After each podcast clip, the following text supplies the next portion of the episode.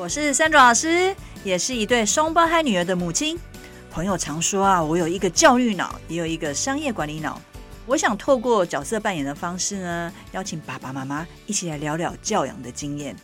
我也想要用教育者的角度来提供家长们一个专业又实用的语言学习知识哦。那大家准备好跟我一起碎碎念了吗？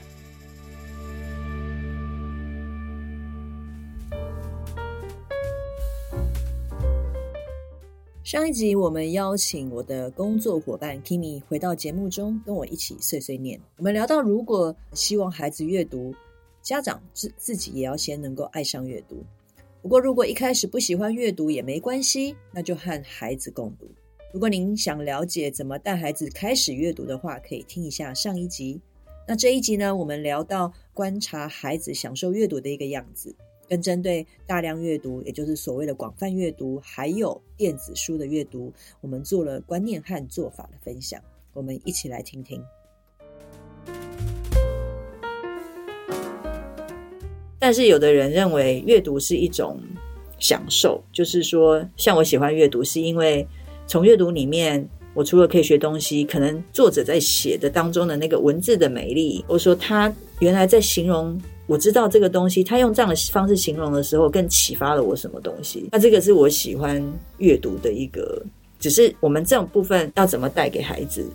你在带阅读的时候，你有想到这方面的吗？因为比如说，现在双胞胎也蛮，现在已经五六年级了，对不对？嗯，四四年级了，四年级。因为我知道你有跟我讲过，那个哥哥他其实。已经把英文变成是一种美学，美学再 再去欣赏它，这个是我觉得还蛮特别的。他现在读文字进去，会开始有这样子的一些感受了吗？就说，哎，用这个文字感觉很美。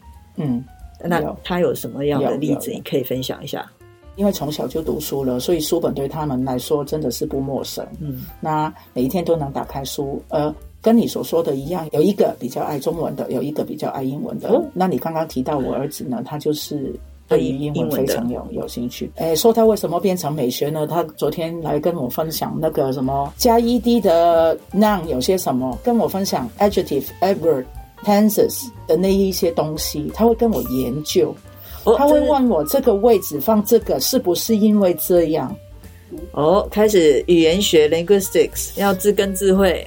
嗯，当他看到那一本书，比如说用了一个哦，这个是 future continuous tense，这样告诉我听。哦、那从这个角度来看，我我想就是因为他开始觉得用字的精准是很重要的，没错，所以他要搞清楚，所以他想要再用下去。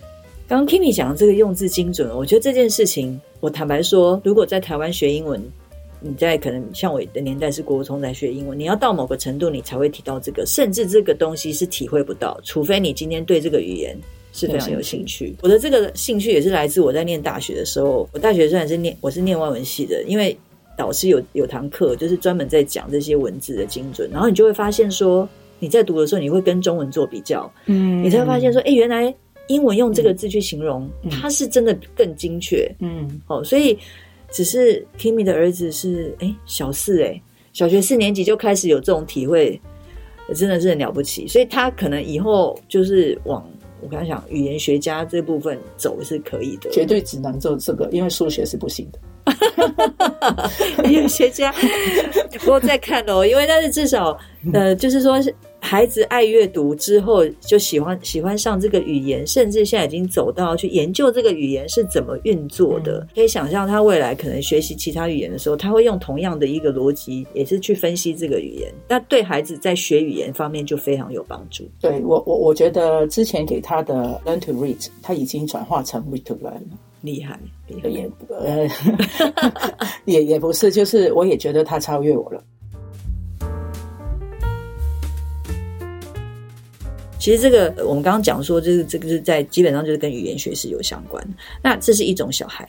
那其实有一些小孩他在读书的时候，他是很欣赏他那个文体的哦，就是有些很特别喜欢读诗啊。我记得以前我们在念书的时候，老师也说，其实诗就算是中文，你看几个文几个字之内就要描述一个情境哦，诗是很美的，但是这个语言的能力就是要很强。所以阅读不同的题材，其实也是希望孩子能够从不同题材里面去了解他们用就是文字上面的用法。那我们刚才有提到文字的精准度，不过通常在年纪不同的时候，他们。小朋友有兴趣的题材也都不一样。我刚刚讲说，我自己个人现在因为工作关系，我现在阅读，我坦白说，大部分是为了工作。那另外一个阅读的兴趣，就是为了要逃离现实的世界，所以我就会，我对我就会想要去挑一些科学性的 science fiction 这些来读。哦，这是我目前的目的。但是小孩，他我相信也有，他们很喜欢。有年纪大，而且男生女生可能也读不一样。像我女儿，她都很喜欢读故事。是，那你女儿呢？呃，我我觉得，呃，从他们慢慢长大，就他看到他们对于不同的，就是像你刚才说的文体有时候不一样。像我女儿就非常喜欢长篇中文的小说，当然她英文都也能看，但是你你如果问她两样你要看哪一样，她都是厚厚的一本都没有没有关系的中文的长篇的小说。你女儿的长篇是多长？你可以用手指指一下。好像没有你女儿那么那个。我我讲到这个是因为 我女儿有一天回来，她跟我说，呃，双胞胎现在是国二，她说妈妈，我同学啊，他们都不爱看书，而且她说有一个同学是那个书的厚度如果超过一根手指头的厚度，那那个手指头是怎么看呢？是现在听众朋友，你可以把你的食指伸出来，然后是横放。她说这样的宽度。超过这个宽度，他的同学就不爱读了。问题是我女儿可能是好两根手指头的厚度，她都可以接受，甚至三三只哦。所以这个就是能够读长篇，我坦白讲也真的是佩服，因为长篇你需要时间的投入嘛。嗯。然后可能有些人就没有耐性，像我有时候读的时候想说，哎，这结局到底是什么？嗯，可能就先看翻到后面去看结局哟、哦嗯。对啊，就是随着他们渐渐长大，你就会发现大家喜欢看的类别都不一样。嗯，那我们就要尊重他们了。像说，如果男生喜欢看侦探小说，那你就让他看侦探小说了。那像我女儿，她可能就开始会看，就是四大名著了。就是《红楼梦》啊，呃，《水浒传》啊那些。那如果他爱这个呢，也是哇，超越我们了。真的，小学就要读这个，他就喜欢。那我我肯定他以后一定是武侠小说的。因为他现在已经好想要戒。他们坦白说，双胞胎，我们家双胞胎在小学其实就开始练功了，就是读武侠小说了。嗯，对，所以这个也是超越我，就像你讲的，超越你。我我也是超越我，因为坦白说，个人从来没有把一本武侠小说 给读完哦。哪一本是第一本？你知道吗？对对，但是 但是就是我我就是觉得说，对我来讲，我的阅读，我背后。除了刚刚讲说逃离现实环境的一个需求之外，我的背后一个原因就很强，那就是还是要希望的英文进步了。嗯嗯嗯。所以如果我要能够英文进步，我当然要选我看得懂的，嗯、对，然后对那个内容有兴趣的，不然我会读不下去。是哦，对。哦，再大一点，可能一些呃逻辑思维的书啊，或者是散文啊、话剧啊、小说啊，其实都可以各式各样的，就是让他们，你会发现你会很容易，他自己也知道。他喜欢看什么？那、嗯、我们家长可以做的事，就是提醒一下他，其实还有其他问题。爱就看呐，不爱就你拿一本在他旁边看看，有没有办法适应他。哎，讲到这里，我突然想要问一个问题：那你会跟孩子谈论他们看的书的感想吗？呃，Sandra，我要跟你说，之前我是一个零看书的人，对，我的看书是为考试的，嗯、直到我可能出来工作以后，是跟你一样，就是要纾压。对，呃，或者是平衡不到了，我就觉得，嗯，我应该要看一些呃名人俊语，嗯，我才可以就是搞知道自己的方向。那那个时候才重新就是把书拿起来。对，那现在我看什么书呢？我是跟孩子看同样的书的。嗯，我们最近跟他讨论。对，我们最近是一起看 J.K. Bowling 的最新最新的那本书。哇哦，那我们就三个一起分开看啊，抢着看，三个三个 bookmark。不要动我的哦！好笑。那我们就可能开始会看那本，真的很有意思，是 Christmas Pig。那观众朋友其实也可以看。他是说，他其实他那个蓝本就好像 Toy Story 的故事，对，就是你丢了的东西其实是去哪里呢？原来在我们地下，它有不同的 land。嗯，如果你完全忘记它了，它就会给吃掉；如果你还会想念它的，它就会在一个比较好待遇的地方。好有趣哦，很有趣。那我们就开始讨论这个。尽管我们是在农历新年的时候看，但是我们还是可以讨论 Christmas Pig。所以刚刚 Kimi 讲的是三个人哦，妈妈跟两个小朋友共同读一本书，然后有三个书签，所以这本书有三个 书签插插在不同的进度上面，这是很有趣的。对，所以我想这个也就是亲子一起有的时光嘛，嗯、就是说分享你现在在看什么样的书，我觉得这个还蛮蛮重要的。好，那我们刚刚讲那么多，我现在想要问一个问题是：纸本书跟电子书这件事，我为什么要带到这个主题？当然就是说。我个人还是比较偏好纸本，因为科技发达的关系啊，技术上面现在很多都是克服了，所以我就开始我电子书平台出现。当然，一刚开始我们是有那个读电子书的载具啊，所以像我自己现在本身也有一一台 Kindle，那呃，这个电子书的阅读的体验其实跟纸本是有差别的。那我当时候。电子书出来的时候，因为当时候我在出版社上班，出版社都会担心说这个电子书会去取代嗯这个纸本，嗯、但是我们事后发现并没有，就发现电子书反而可以促使纸本书又卖得更好。那当然那时候有些理论或者说有一些人的观点是说无法取代，是因为人类生出来这种触觉翻书的感觉是很难被取代，很难被电子书的取代的。嗯、那如果各位听众有两种版本都在读的话，你可以去比较一下。就是说，有些真的是我宁愿看纸本书，因为电子书你在翻阅的时候，你点阅的时候，有时候你要翻到前面或是后面，它是设计上是有一些技术是好用是没有错。嗯，但是我不知道，我个人还是喜欢翻书，然后听到那个书啪的感觉哦，甚至读到那个书的味道。嗯，那现在科技的关系，爸爸妈妈。大部分我知道就会排斥让孩子太太早去看电子书。嗯，是。那我想问一下，现在小孩子，你的孩子在家里有看电子书这件事吗？这个问题就要回归到刚才 Sandra 问我的，两组孩子差五年的我，就是最小的那个，是不是有在就是看书上的不一样？的确，我也发现这一个这一个点。因为其实现在电子书的部分啊，也很难避免，因为都是一个趋势。对，那当然呢，因为都尊重每一个家长，因为有些家长觉得 3C 越晚越好，甚至可能电视啊、DVD 啊，其实都不会看。那你怎么样要求他去看电子书？但同时，电子书呢，其实有它的特点，像说你打开电子书的时候，有些小孩的电子书的功能，它可以阅读给给小孩听。对，比如说英文好了，它准确的发音啊，它读到哪里，嗯、那个字跳到哪里，指读的功能啊，那这些都可以在电子书里面是特有的。可以是。那再加上它后面的那个看完电子书以后的一个小测验，对，呃，也是电子书可以即时的一个反应。那所以从这个角度来看呢，可能。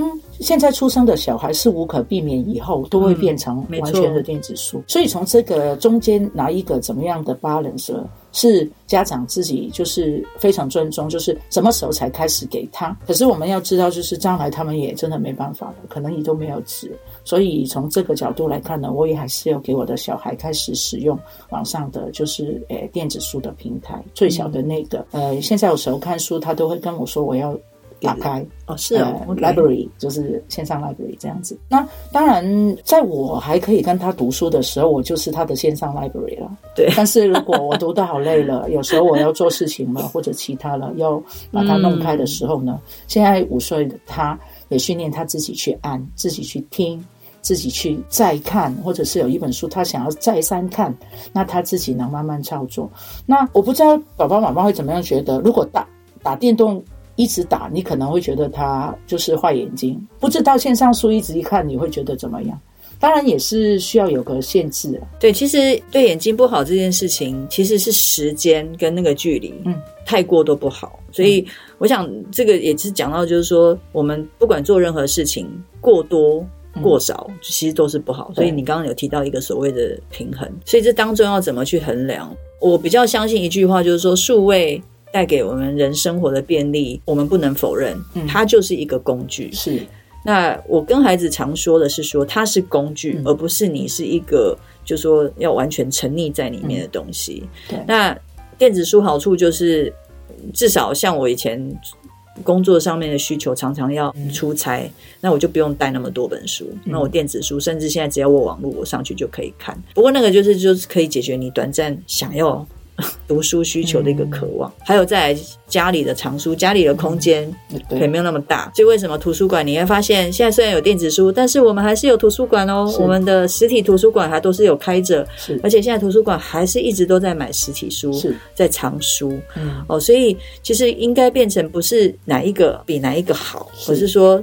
你要用的目的，还有你要孩子去接触的那个面，到底是怎么样，就可以再去决定到底是要用纸本书还是电子书。是啊，所以其实电子书本身是趋势，我们必须要认识它。然后真正的问题应该就是时间跟就是来看的剧。对啊，我以前的工作里面就有在卖这个电子书平台，然后很多老师或是家长会问说：“哎，那我这样一个礼拜到底要读几本书啊？要花多少时间呢？”我坦白说，我工作这么久，我常常人家问我这个问题，我都没有办法马上回答，因为每个人的案子不是案子，就是说每个人不一样，对，每个人有的时间也不一样，你安排时间都不一样，所以我很难给你一个呃答案，对，然后就满足你，而是真的是要看你家里的当时的你们自己家里的状况，嗯，对，所以至于读几本，他可能意思应该是说。我要接触多久？我要你要是问我说接触多久，当然说如果能够二十四小时都在看英文书，你当然英文这样就会进步。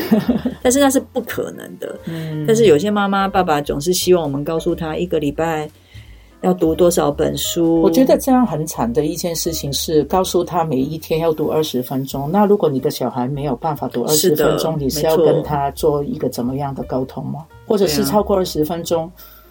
你就不给他看了吗？这个真的每一个小孩都不一样。然后呢，我们还是要看着他。然后我们是他的父母嘛，我们最知道他们可以这个怎么样去就是处理他。那所以基本上看多少分钟这件事情真的是不需要。对，还有多少本？像我们之前在讲那个培养广泛阅读啊，嗯、那所谓广泛阅读当然是读多，阅读读越多越好。嗯、然后有的。爸爸妈妈就会想说，那到底我读几本叫做广泛？好，所以这个每一本都不同页数哦。对，没错，这个就是真的很难。嗯、我想很难定义的情况之下，嗯，一个最主要的根本要能够做得到的，而且会让你很省事的，就是培养孩子的阅读兴趣。对，他只要兴趣了，很喜欢这件事了。跟你讲，那个广泛你就不用太担心了，对，因为他可能读的都比你期待的还多，非常赞成。对，所以像这种东西，我就比较认同，就是说你从回到你根本去把根本的问题解决了，嗯、不要再去担心说，哎，别人读十本，我今天只读五本，这样比较来比较去，其实永远就比较不完。是、嗯，对，是。好，最后我想我们来谈一下碰到的一些挑战，就是说小朋友。读这么多，那我常常可能有一些爸爸妈妈会问说：“哎，那小朋友当然到底这个书有没有读进去啊？”那其实我们刚刚刚开始有讲到，就是其实他如果读。读了很多本了，而且读得很开心了。那当然就是有读进去啊。但是因为我们就是，尤其在亚洲，就是一个以考试为导向的，所以常常妈妈会、爸爸妈妈会觉得说：“你考试就知道啦，然后考一百分 就知道他有没有读进去啊。”哦，所以什么阅读测验啊什么的。哦，所以这件事情到底有没有读进去？我想有要需要这么在意吗？如果你在做这些，我们阅读是一个兴趣的情况之下。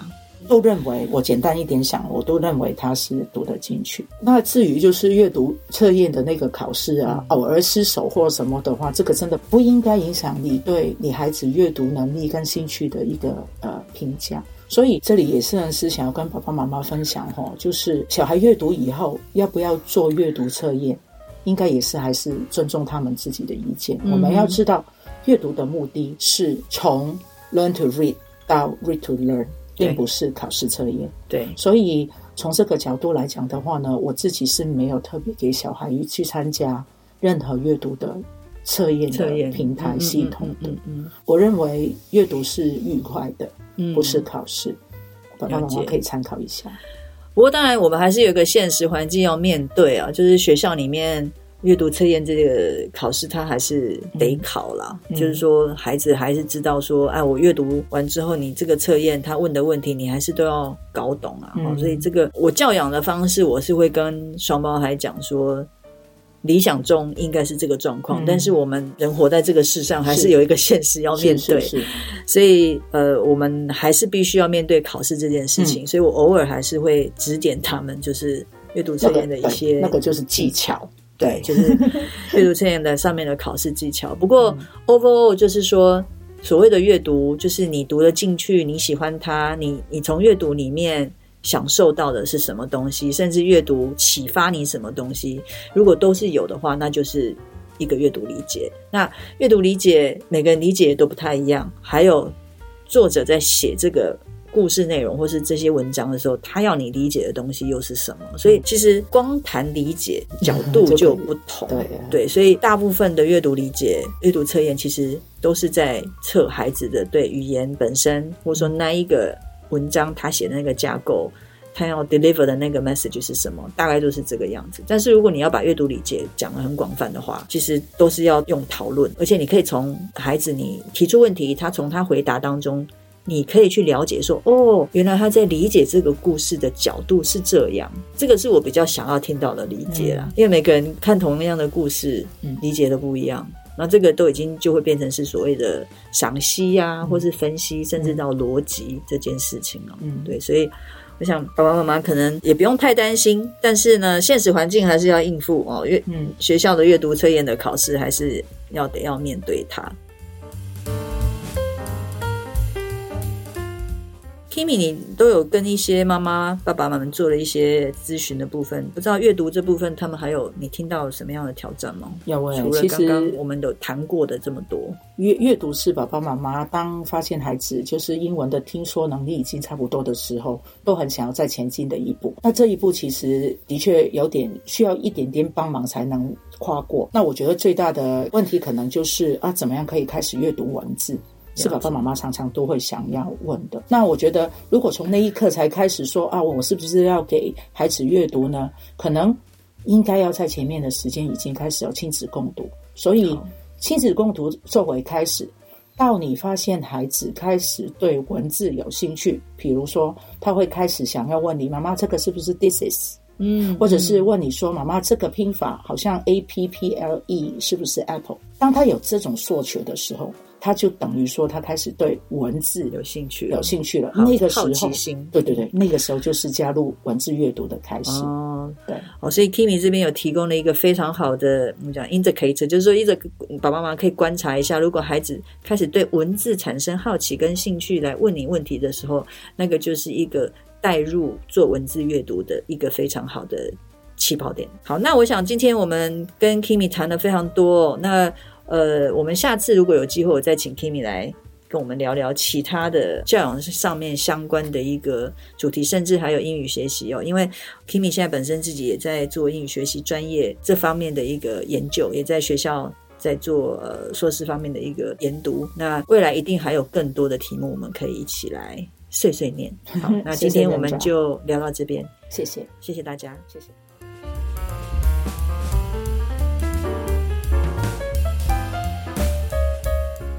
这一集我们聊到阅读的兴趣哦，也针对纸本书籍还有电子书，呃，分享了一些想法。你可能发现，像孩子每天该花多少时间阅读，还有一周要看多少本书这类的问题，我们没有一个呃具体的数字，因为每个孩子都不一样。重点是在于孩子的呃阅读兴趣的一个培养与延续。我另外问 Kimi，一般家长可能会面对的问题是，想要知道呃孩子到底有没有呃把书读进去。那需要做阅读测验吗？我想，如果我们谈的是让孩子喜欢上阅读、培养阅读兴趣的话，孩子为了要读懂喜欢的书，就会主动学习，这就是所谓的自主阅读。家长也就不用担心孩子是否有读懂喽。四月二十三日是国际阅读日，呃，寰宇家庭俱乐部呢在 Line@ S 上面将举办一个抽奖活动，邀请会员来分享孩子阅读的书籍。那正在收听的您，如果您是呃俱乐部的会员，请务必锁定寰宇家庭俱乐部的 LINE@ 咯。那阅读是一件很快乐的事，我想邀请所有的听众一起来阅读。谢谢您的收听，我们下次聊。